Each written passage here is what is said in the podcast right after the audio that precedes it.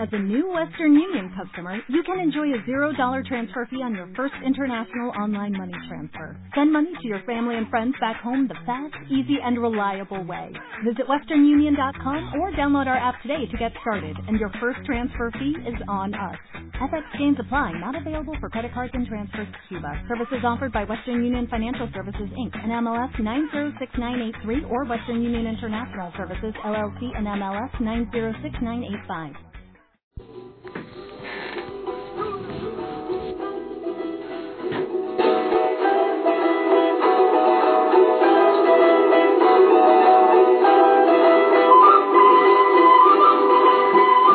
carnaval de Oruro, el más importante de los carnavales andinos eh, de América del Sur, los hermosos paisajes de Machu Picchu, el fuerte de piedra de Samaipata o el castillo de San Felipe, la mayor fortificación construida por los españoles en las colonias. Este es uno de los recorridos que realizó nuestro siguiente invitado, no el único viaje ni el único destino, porque las playas ecuatorianas de Montañita o la pequeña ciudad de Valle Grande, donde fue asesinado el Che Guevara, todos estos eh, puntos han quedado archivados en la retina de Carlos Fiallos, fotógrafo que nos muestra una exposición donde quedan reflejadas múltiples realidades. Carlos, eh, muchos meses viajando por Sudamérica para encontrar estos lugares increíbles y desconocidos, muchos de ellos. Buenos días, ¿cómo estás? Hola, muy buenos días, Pilar, muy buenos días a toda la audiencia de la radio. Muchas gracias por invitarme y pues sí, efectivamente hemos estado por eh, varios rincones de América Latina y preparo una exposición que yo creo que será muy agradable, que gustará a la gente y que intenta reflejar, eh, como sucede con la fotografía y con muchas de las representaciones, una mínima parte de la riqueza, la variedad y las cosas hermosas realmente existen en, este, en esta zona. Carlos, tú eres ecuatoriano, ¿lo tenías más fácil para encontrar parajes diversos? ¿Lo tenías claro ya que ibas a hacer este viaje? Eh, bueno, no, no sé realmente si lo tenía claro o no eh, por el hecho de ser ecuatoriano, pero sí por el hecho de ser eh, latinoamericano y más que considerarme eh, ecuatoriano, perdón, de ser latinoamericano y por el hecho de ser fotógrafo. Eh, entonces realmente eh, en algunos puntos he ido a lugares turísticos que de alguna manera son éxitos seguros, pero realmente la mayoría de la exposición más bien refleja lo que he encontrado al caminar, al. Comenzaste el mes de enero, lo hiciste en Perú, Bolivia y Argentina. ¿Cómo fue el inicio? ¿Qué ibas buscando? ¿Qué recorrido tenías en la cabeza? ¿Cómo fue? Bueno, mire, en realidad yo iba atrás de unos Quijotes, que suelo decir yo que recorren ahora América Latina, que son precisamente los médicos cubanos que están en las brigadas médicas cubanas o en la Operación Milagro o eh, en el programa de alfabetización Yo sí puedo. Eh, este fue, digamos, el bosquejo que tenía en la cabeza. Sin embargo, al ir preparando el viaje me di cuenta que, si bien esto es algo que quería contarlo, no me quedé, podía quedar solamente ahí porque precisamente estos médicos cubanos están metidos en todos los rincones, en todos los lugares, y esto me abrió las miras para presentar eh, otra realidad de América Latina, tomando en cuenta que ahora precisamente nuestro continente está de alguna manera en el punto de mira internacional, eh, entonces dije, pues mira, voy a aprovechar esto y voy a contar, eh, ¿no? Que realmente cuando quise buscar, eh, digamos que fui en pos de algunas voces y me di cuenta que las voces, los matices, los, las imágenes que podía presentar realmente eran muy diversas, múltiples, ricas. Eh, eso es lo que ha hecho y también que esta exposición sea un poco de todo, ¿no? Paisajes turísticos, la gente, eh, que han surgido en América Latina, que ahora tiene un renacer precisamente social, eh, arte, realmente hay un poco de todo. Bueno, lugares turísticos y otros que no lo son tanto. Nos situamos en Perú, el lugar donde comenzaste. ¿Dónde fuiste? Uh -huh. Bueno, digamos que ya la parte práctica del viaje, pues arribar en un avión hasta Lima, hacer un viaje que realmente es muy cansado, pero que bueno, la parte económica también determina, ¿no? Eh, un viaje en bus de pues, pues más de 14 horas eh, y llegar a la ciudad del Cusco, que es una ciudad preciosa, 100% turística. Bueno, preciosa depende para qué, ¿no? Porque está llena de turistas. Y hay gente que a veces prefiere precisamente evitar esto. Eh, y bueno, toda una aventura llegar a Machu Picchu. Hay dos opciones. Generalmente quien dispone un poco más de dinero lo hace a través del tren y quien no tiene dinero pues lo hace a través de una caminata hasta llegar al pueblo de Aguascalientes. Yo realmente tomé las dos opciones porque estaba intermedio. Por tiempo tuve que abordar el tren, pero al regreso al Cusco ya lo hice por por una caminata que se hace hasta la eléctrica, bueno, con anécdotas y todo, por ejemplo, hay un puente eh, por el que pasa un tren eh, que, que pone un letrero claramente que dice no pasar por el puente. Y yo no tuve más remedio que pasar por el puente, una oscuridad total, el miedo si viene el tren, no tienes a dónde hacerte un lado. Y bueno, ya cuando salí, llegué a un puestecito, la gente me dijo, señor, pues hubiera cogido la carretera que estaba un poco más abajo. pero bueno, eso ya queda para la parte de las anécdotas, ¿no? Anécdotas en Perú, pero me imagino que no fueron las, eh, las únicas, ¿no? ¿En qué momento mm, decides eh, dejar Perú y marchar a Bolivia? ¿Y qué ibas buscando o qué tenías en la cabeza en Bolivia? Bueno, en Bolivia realmente iba, digamos, de la parte ya que habíamos mencionado, los médicos cubanos, eh, pero sin embargo no quería, pues, un punto impasable al pasar de Perú a Bolivia, pues, estar en el, en el lago Titicaca. Entonces estuve eh, en Copacabana, eh, realmente el lago Titicaca es una, una experiencia mística, ¿no? Es una, una experiencia preciosa y bueno, de ahí estuve por La Paz, en La Paz también eh, pude ver un poco, muy, muy poco de lo que se está viendo en América Latina, en unos países más que en otros, que es de un empoderamiento de la gente, la gente interesada en política, la gente interesada en que las cosas cambien. Y eh, pues bueno, pues digamos que fue el primer atisbo que tuve de una ciudad que está en, a medio caballo entre hacer reformas sociales, entre salir de la pobreza, pero problemas que todavía se manifiestan ahí, ¿no? Oye, eh, Carlos, eh, pero ¿cómo fue, por ejemplo, reencontrarse uno, no sé si con sus orígenes o con eh, personas muy cercanas? A ti te veían con la cámara de fotos, se acercaban, te preguntaban qué era lo que estabas haciendo. No, no, realmente, bueno, también este viaje tiene a nivel técnico una, una experiencia, ¿no? En el primer viaje, en los meses de enero y febrero, fui con la típica cámara inmensa fotográfica y eh, la gente no, no pregunta o no rehuye, pero lamentablemente el problema que solemos tener es que la gente al ver la cámara posa. Entonces eso a veces impide que, que las fotos sean tan, tan espontáneas como le gustaría, ¿no? Excepción hecha, bueno, cuando ya llegué a la parte de Oruro, al carnaval de Oruro es una cosa realmente inmensa, no sé, me parece que es alrededor de 400 mil personas las que se dan cita eh, a este evento y realmente son dos o tres meses de preparación de las fiestas y en los dos o tres días en que es propiamente el desfile, que para la gente realmente no es un desfile. El sábado 10 de febrero, por ejemplo, para las personas que participan ahí, realmente están haciendo un acto de devoción a, a la Virgen, ¿no? Pero bueno, volviendo a lo que decía, en estos días realmente la cámara ya no espantaba. La cámara la gente la veía con total naturalidad, algunos no la veían, otros la veían, pero una espontaneidad total. Oye, para ir a Oruro, imagínate, ¿cómo tenemos que, dirigirnos allá? Estamos hablando del más importante de los carnavales andinos de América del Sur, pero concretamente, ¿dónde está? Oruro es una ciudad boliviana. Bolivia, digamos que tiene dos regiones básicamente, las regiones altas, las regiones por donde pasa la cordillera andina, y las bajas. Oruro es una de las ciudades de altas, ¿eh? me parece que está sobre los 3.000 3.000 metros sobre el nivel del mar. Y bueno, yo llegué, en mi caso, por ejemplo, yo llegué después de hacer un recorrido, de, llegué de Santa Cruz, fui hasta Valle Grande, bueno, que ya lo comentaremos, lo del C, y de ahí llegué a, a Oruro. Fue un viaje de alrededor de 9 o 10 horas, un poco cansado, pero bueno, ya cuando llegas a Oruro, realmente el problema no es llegar a Oruro, el problema en los carnavales es encontrar alojamiento. Por suerte hay muchas personas que aparte de los alojamientos establecidos como hoteles, hostales y pensiones, hay muchas personas que habilitan sus casas para que pues, los turistas que van tanto de dentro como de fuera puedan estar ahí. Entonces ya te digo, el problema no es tanto llegar, el problema es en esas fechas conseguir un alojamiento, bueno, de acuerdo a lo que uno necesita, ¿no? Oye, pasaste por eh, Valle Grande, decíamos, en la pequeña ciudad donde fue asesinado el Che Guevara, quizás uno de los puntos destacables, un lugar que se ha convertido en un lugar de peregrinación. Sí, sí, sí, el, Che Guevara fue mm, asesinado en el pueblo de La Higuera, que está a escasas dos horas de, de, Valle Grande, eh, dos horas que realmente no es la distancia que uno se imaginaría, sino que el, el proceso de llegar en un vehículo hasta allá hace que una distancia corta sea muy larga. Lamentablemente yo, por ejemplo, no pude estar en Liguera porque en los días que estuve ahí las condiciones climáticas eran imposibles y realmente es un poco un riesgo, ¿no? Me contaba de personas que se habían quedado atrapadas en la higuera porque el tiempo había cambiado muy bruscamente y como yo tenía que ir para Oruro, pues no lo pude hacer.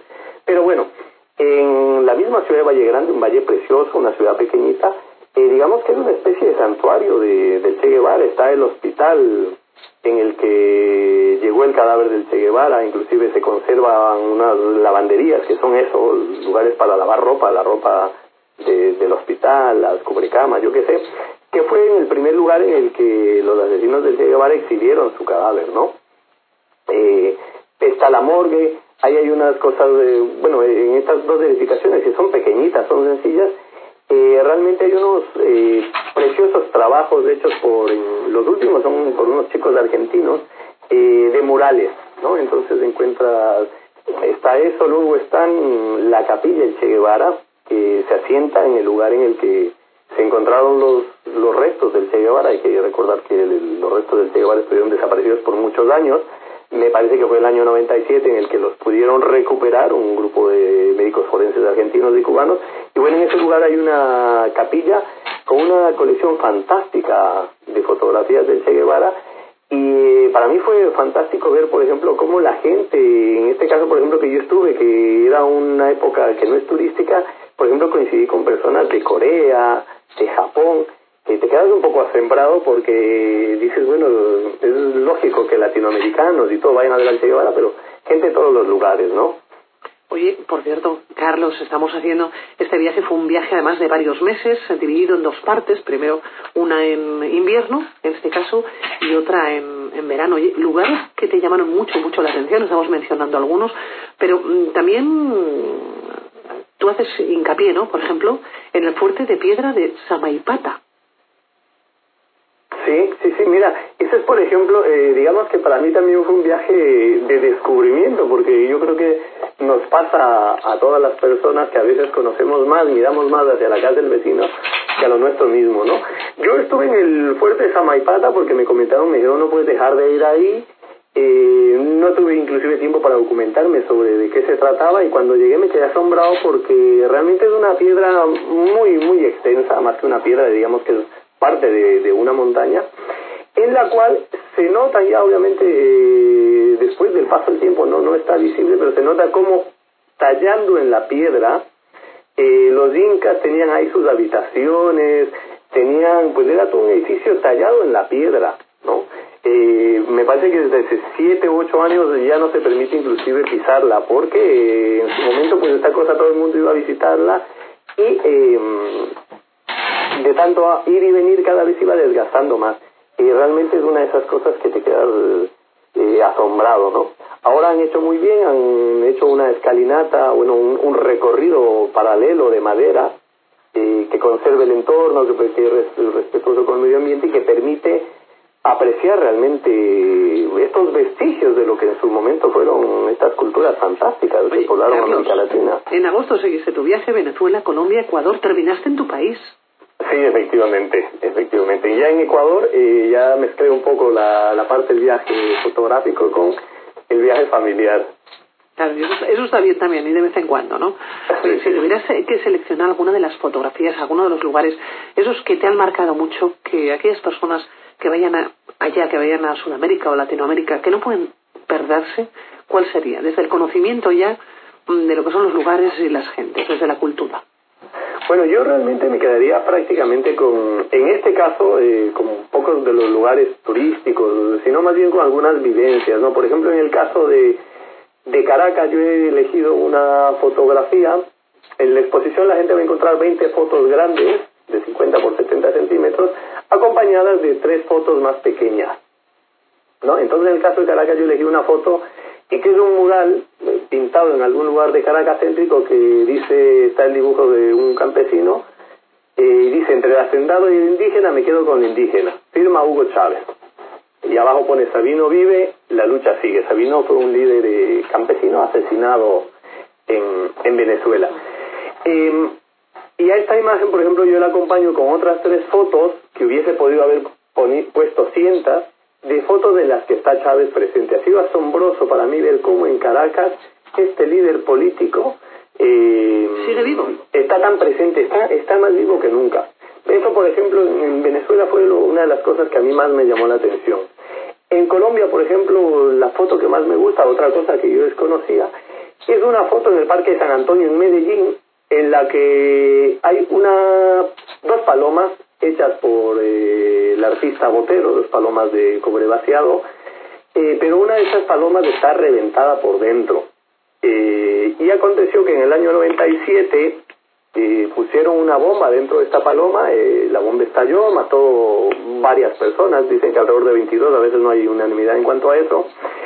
Y bueno, años después el alcalde le pidió a Botero, al artista, que, que haga otra, otra escultura para reemplazar la que se había dañado.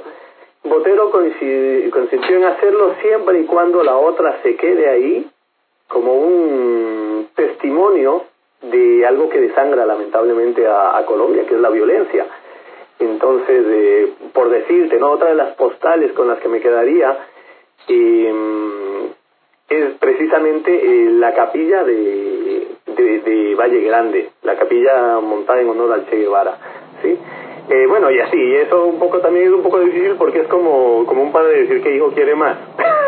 Es muy complicado. En cualquier caso, esta exposición se inaugura el miércoles, el 18 de septiembre, va a ser el Centro Cívico y Parralde. Ahora nos tenemos que despedir, el tiempo se nos ha echado encima. Carlos Fiallos, muchísimas gracias por atender nuestra llamada y que te vaya todo estupendo. Buenos días. Muy bien, Pilar, muchas gracias a ti. ¿eh?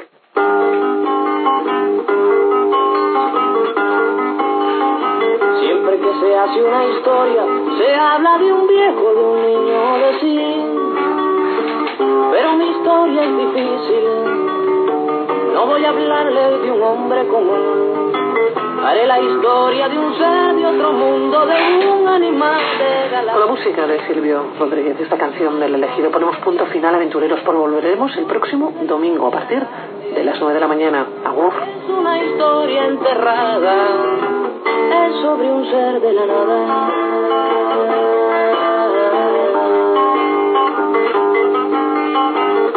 De una tormenta en el sol de una noche, el penúltimo mes.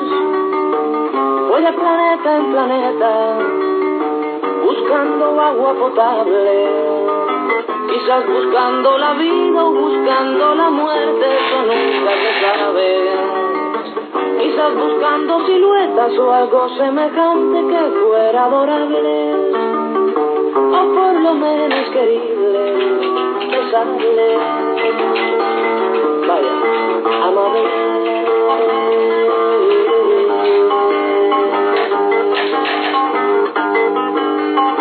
Él descubrió que las minas del rey Salomón se hallaban en el cielo y no en el África ardiente, como pensaba la gente. Pero las piedras son frías y le interesaba calor y alegría. Las joyas no tenían alma, solo eran espejos, colores brillantes. Y al fin bajó hacia la guerra, perdón, quise decir a la tierra.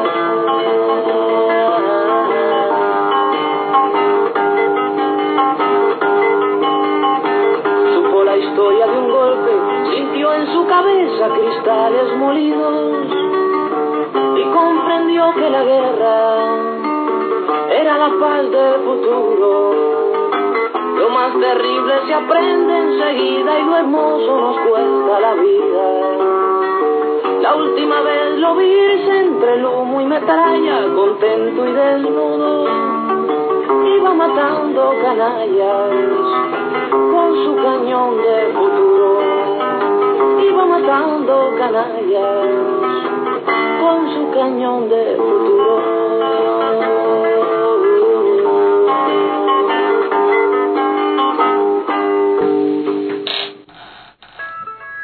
La ruta Slow con Aitor Buendía. Toda la información en clave Slow Food te espera los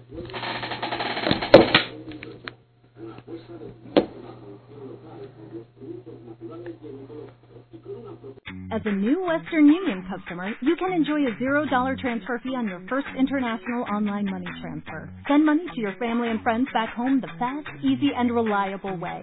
Visit westernunion.com or download our app today to get started, and your first transfer fee is on us.